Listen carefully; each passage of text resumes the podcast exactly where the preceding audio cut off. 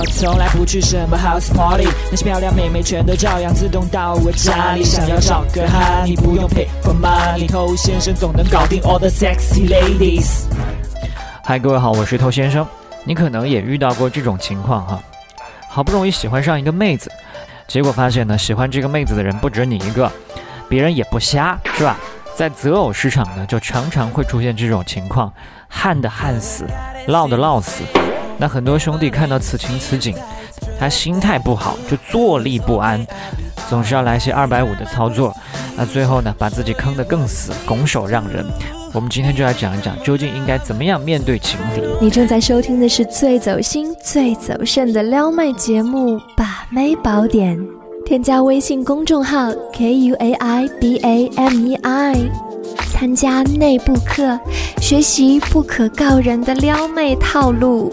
内部客服微信号 a r t t o u。嗯 OK，欢迎在节目之外去添加我们的微信公众号，想学习不可告人的内部课程，请去添加微信号。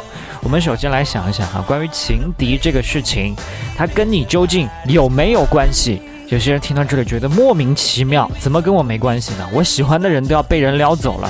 但其实呢，有很多人在这种三角关系啊、四角关系当中，他本来就没有机会。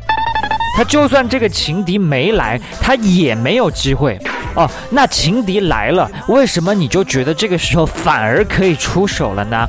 这个时候机会会更大？不可能嘛！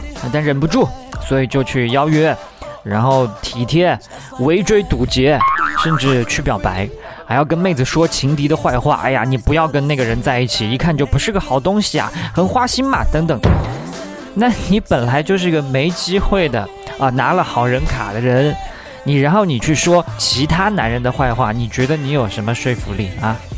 一个拿好人卡的人所讨厌的坏男人，通常肯定比这个好男人要有趣。所以妹子她本来没有多喜欢这个情敌的，但听你这么一说，嘿，谢谢你指明了方向，是吧？她去尝试一下，那这不是作死吗？而且啊。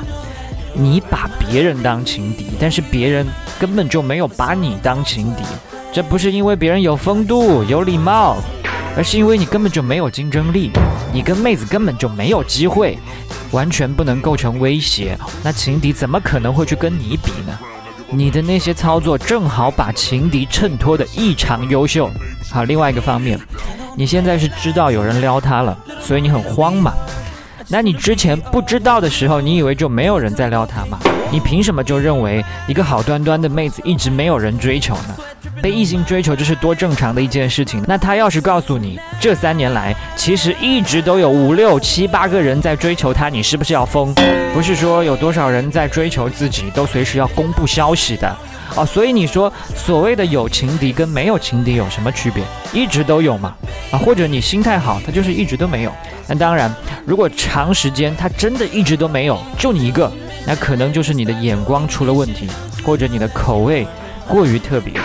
所以情敌根本就不重要，这是个常态。那你就不要天天盯着情敌，情敌做了什么我就出招对抗，兵来将挡，水来土掩，到最后往往搞得忘记自己是来撩妹的，对吧？这才是你的初衷嘛！不要搞得最后变成你是来跟人 battle 的，那么多情敌你干得完吗？所以你的重点是哪儿啊，大哥？妹子嘛，你最好跟他的用户体验。他跟你待在一起开心，你的胜算才比较大。那当然，我们也不是完全忽略掉情敌的存在啊，佛系撩妹，妹子自己来啊，不是这个样子。那情敌都在撩，那我们也要在撩。但这个时候比的是什么呢？比的就是谁更有安全感，谁更沉得住气。据我观察呢，在这种多边关系当中啊，越沉得住气的一方。往往是最后的赢家，因为那些沉不住气的、缺乏安全感的，往往都会犯我们开头所说的那些错，把你衬托的异常优秀。OK，我是头先生，把节目分享给你身边的单身狗，就是对他最大的温柔。我们下回见。